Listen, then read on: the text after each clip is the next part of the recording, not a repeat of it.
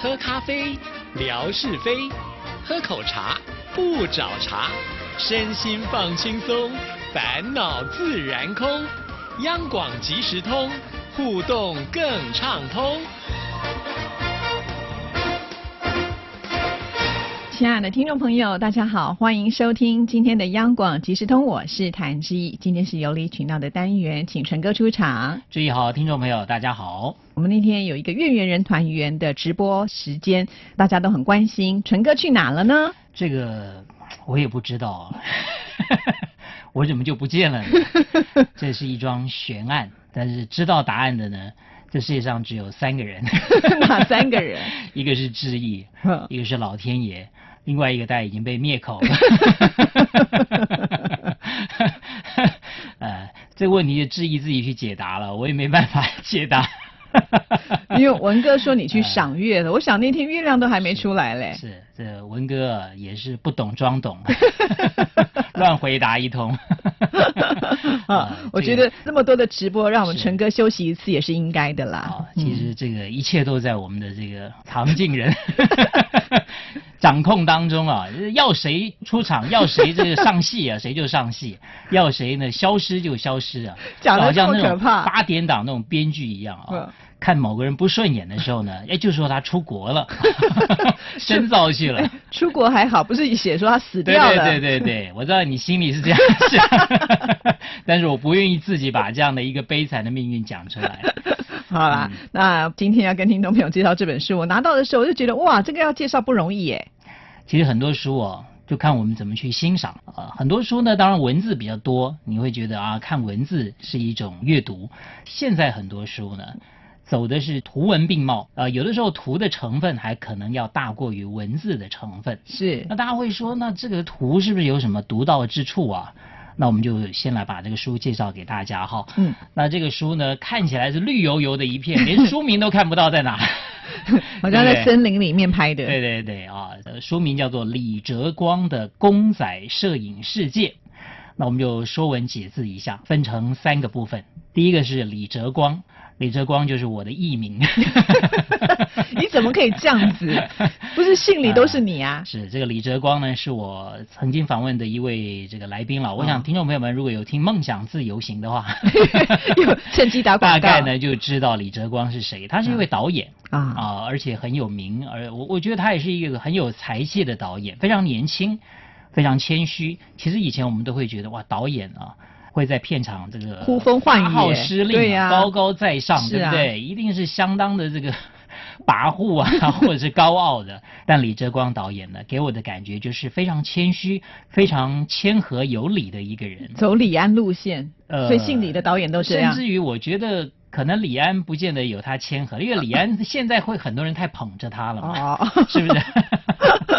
而且李安年纪比较大了，年纪比较大的人会觉得我如果太谦和，人家会觉得我有点太假，对不对？因为你你年纪到了，年轻人对你恭敬那是应该的嘛。啊，那李哲光先生呢，他本来就是个年轻人，所以他反而对别很多人都很客气。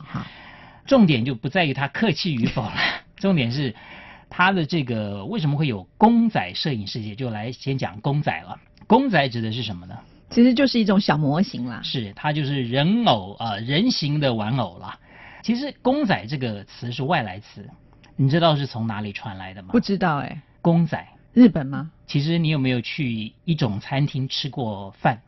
叫做公仔，香港那个公仔面，真的是从那边来的吗？当然，公仔就是从香港传来的说法。哦，是啊。对对对对，甚至有人讲啊，最早就是生产公仔的，就是从香港那边作为一个发源地一样。是。那后来慢慢的就被呃不同的地方的人啊喜爱重视，所以现在全世界各地都在做公仔了。嗯。那这样的说法呢，也普遍的流行在华人地区了。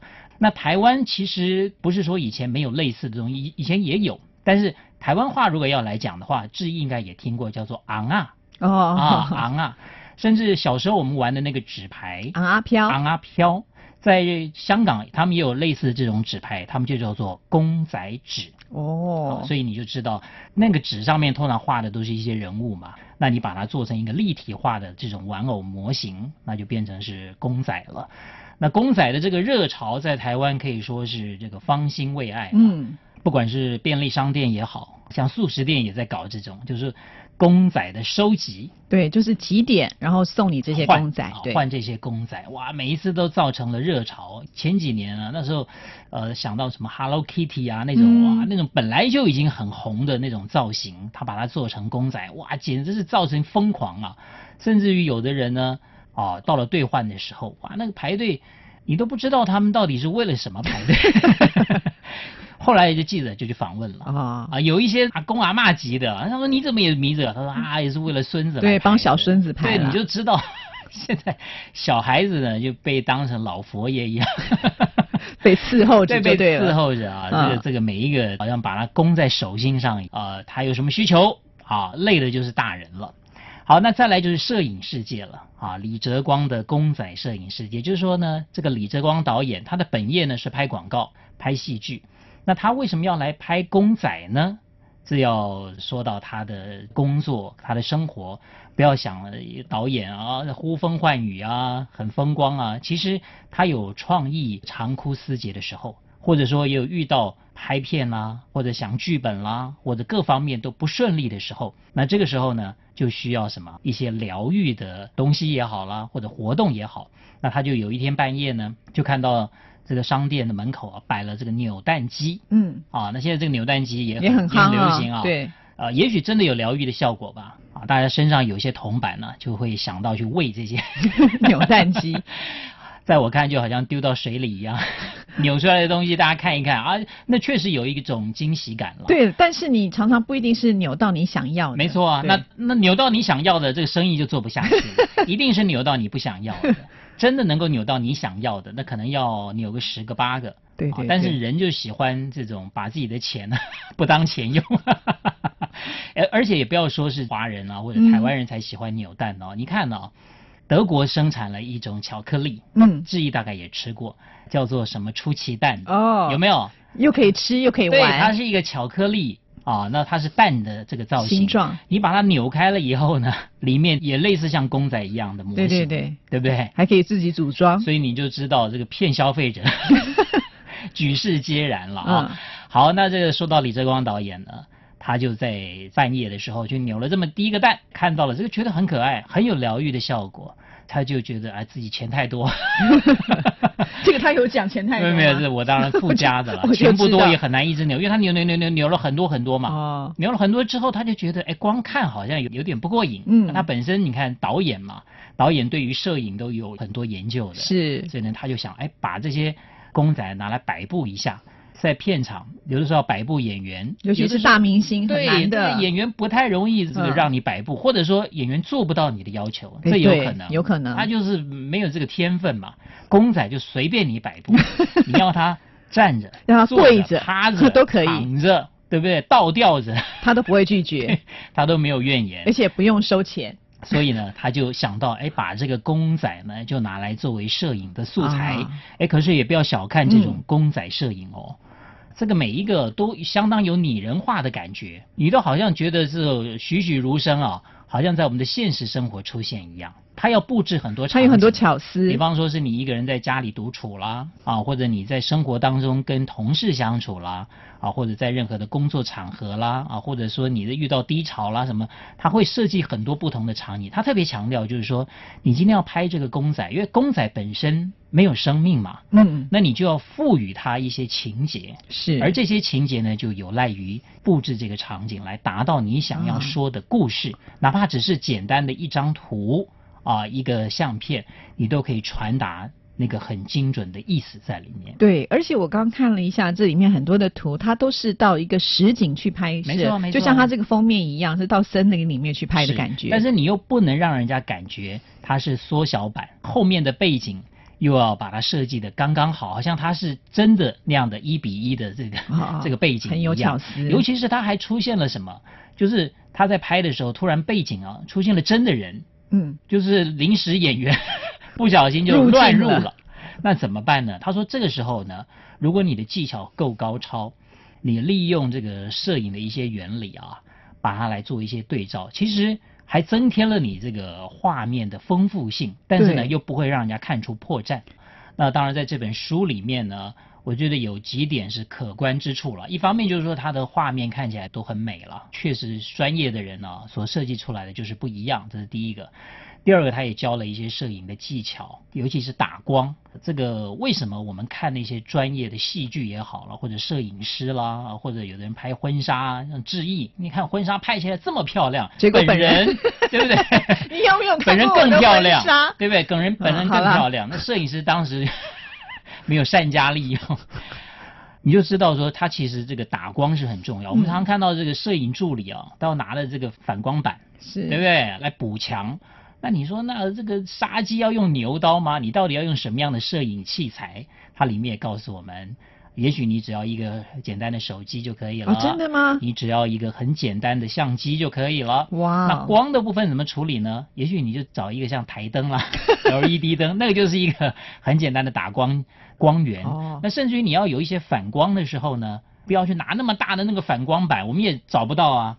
你就拿一个 A4 的那个白纸就可以，这样就可以了。它就具有一些打光、辅助光、反光的作用，所以我觉得它这里面真的是可以给大家有很多的吸收。但更重要的是什么？它这里面每一幅这个图啊，或者是摄影的这个照片呢，它都还附了一段文字。这些文字可能就是他这些年来在工作上、在生活上，他有很多的所思所感。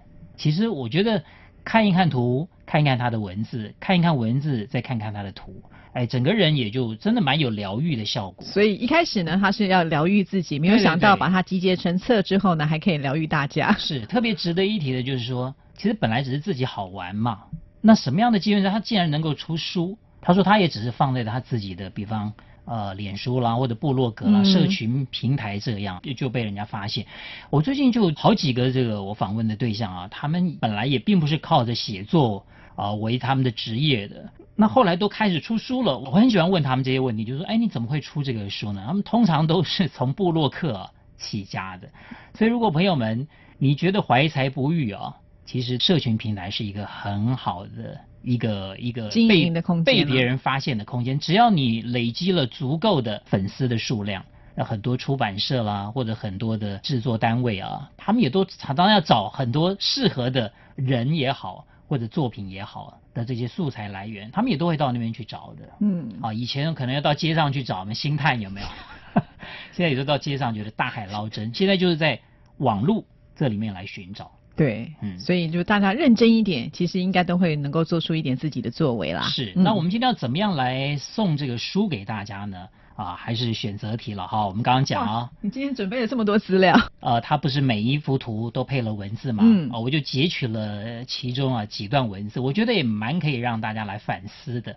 那么大家来选择一下哪一段话可以跟你的心境是相符合的哦，这样是不是比较简单一点了？选择题，而且我这个都已经打好了。这个质疑也没有借口，对，太难了，对不对？好，非常好，是不是？以后就朝这个方向进行。好，那我们就挑了五句，也不要太多了。好好啊，这个人太多选择的时候，就不知道如何选。对，他其实里面有一句，他说：“当你这个没有选择的时候，反而呢，你就是一个最好的选择。”这人就单纯了嘛。啊，但这这句话我们没有列为 今天的候选范围。第一就是生活就是吃苦。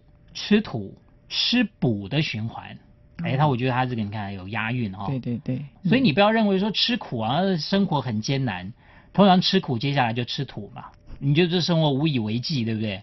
其实这些往往是你啊补充自己的一种意志力的养分，不要被人家欺负了啊，你就觉得啊是怀忧丧志啊，一个直播没出现你就觉得哎好像怎么样了，不要这样子，对不对？朝正面去想吧，对对，对不对？好。不要对号入座。第二个哈，凡事需要包装，但不要过度包装。毕竟卖的是里面的东西，而不是包装纸。有内涵，重视内在，不要重视外在啊！很多事情啊，不要讲的那么天花乱坠啊，讲的大道理，对不对？结果里面是空包蛋呢，这样就不好了。好，第三个，有些事情没什么好争的，了解的就了解。不愿相信的，你再怎么解释也是徒劳无功，嗯，对不对？对，没错。好，没什么好争的嘛。对呀。哦，没有找我就没有找我嘛。你争那些干什么呢？对不对？不愿相信你，再怎么好厉害，一件事情也是徒劳无功。套用在全部的这些说法里头。再来第四个，好，一个人会被尊敬，不因为他的身份地位，而是他懂得尊重任何一个人的那份气度。好，不是因为说他是主秘，你就尊敬他，对不对？是因为他有学问嘛，你才尊敬他的。那他如果没有学问，只是主秘，那就不一定了。好，最后一题哈，要把别人当傻瓜之前呢，思考一下，嗯，你自己是不是也做着相同的事情？因为你要骗别人，哎，你要想一想啊，你要骗自己吧。是不是都是值得我们来思考的？我觉得今天这五五段话都非常的好，好，真的非常的好。我们上次出的也非常的好，来参加的人很多。上次我们要送的书就是《戏宜街的杂货店》，就让大家呢去想一道美食，是可以让你能够发挥回忆的。对，然后可以写作文。就你就改了题目了。我没有改啊。我本来想说担心会不会太难，结果没想到我们听众朋友说到吃啊，哇，写了很多我都没看过的吃的东西。哇，那可能都是他们的家乡味，真的，或者是妈妈的味道，真的。嗯，好，好，我们来抽奖，对，看看谁呢拿到戏一间的杂货店。哎，这本书这个作者可是张君玲的妈妈呢。你看看啊，这个我也是那天才突然知道啊。对，所以这个妈妈很有才气，你看女儿也是一样。冲着这一点，你看大家就踊跃来参加了。对，最近张钧甯的那出戏《如懿传》呢，如火如荼啊。哎，他好像演了很多都很棒哎。你看最近光今年我们就看了两出嘛，《军师联盟》哦，对不对？他在里面也有非常重要的。我最近还有看他演那个《我就是演员》。呃，就是演员的比赛，就像我是歌手一样，就是他靠演技去比赛。哦，那都是一些成名的演员去参加的喽。哦，其实这也是一种挑战。嗯。哦，顺便插个话，像我们看那个歌唱选秀节目，到了最后总决赛的时候，不是都有很多那所谓的专业评审嘛？嗯。几十位，就坐在那远远的地方，其实那些都是很大牌的制作人。哦，对呀，对呀。他们为什么会愿意坐的那么远？镜头带不到两下，你觉得原因是什么？因为有很高的酬劳啊。对对对。重赏之下必有勇夫了。好了，来来来，抽奖抽奖。你抽个奖那么啰嗦，啰嗦话太多了，对不对？啊，了解的就了解。你再讲，了解的再就被我剪光了。我跟你讲，徒劳无功。你这种话要剪掉，今天剩没有几分钟了。来来来，得奖的是魏红。哎呀，恭喜恭喜！上小学的时候，每周六下午放学后到妈妈单位洗澡。这个是很好的一种享受，是不是？洗澡之前，妈妈会让我们姐妹三个人啊，一人吃一两锅贴。哦，锅贴是论两在卖的。一两大概有几个啊？一两我看没有没有太多，可能四五个了不起。相信以前可能很多食物都是论重量在卖的。我知道大陆的水饺也是用称斤来卖的，在台湾是算颗。现在在台湾称斤卖的素食了。哎，称自助餐了，对，自助餐的称重量，对，称重量。好，再来。其实我觉得他们应该可以写很多的故事啊，对呀，真的很棒。所以我们上次不是讲了吗？你这个名字就叫做一两锅贴。哎呦，哎呦，想说一两锅贴是什么东西啊？对对对。开始就写了啊，要去洗完澡，洗完澡之前，开始这这锅贴要发挥了，是不是？好了，来再来，Annie 四大金刚啊。所谓四大金刚是上海人传统的早餐。